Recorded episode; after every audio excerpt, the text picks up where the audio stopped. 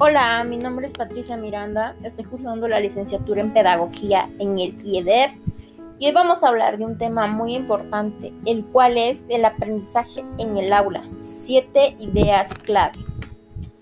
Como bien sabemos, en cada aula existen algunas particularidades específicas, tanto en el docente como en el alumno. A continuación vamos a explicar algunos factores críticos de algunos estudios, los cuales revelaron que son demasiado importantes para el aprendizaje del alumno. En primer lugar, tenemos las expectativas del alumno, en donde las creencias propias sobre la capacidad personal y el rendimiento son determinantes para el proceso de aprendizaje, en donde se deben generar climas emocionales positivos y seguros en el aula. 2. Los objetivos del aprendizaje. En este sentido, la existencia de dichos objetivos puede mejorar la motivación del alumno y fomentar un trabajo cooperativo en el aula. Y con la ayuda de nuevas tecnologías, de igual manera facilitan el aprendizaje. 3. Proceso constructivista.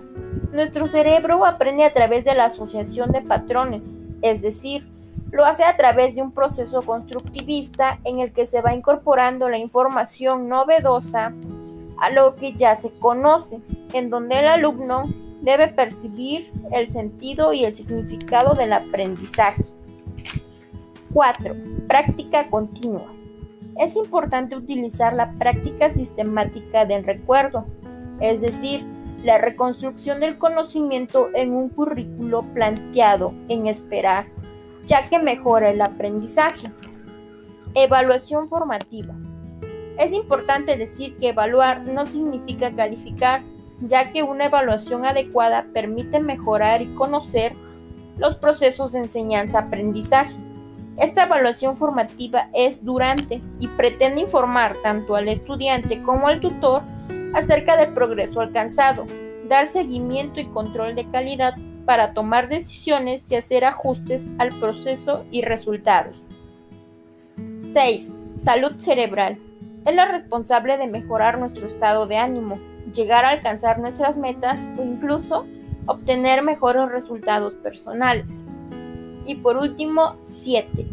El profesor, siendo una figura indispensable, el cual debe conocer la materia, reflexionar sobre ella, debe inspirar, fomentar la creatividad, la autonomía y debe convertirse en un investigador en el aula, aprender mutuamente y compartir conocimientos.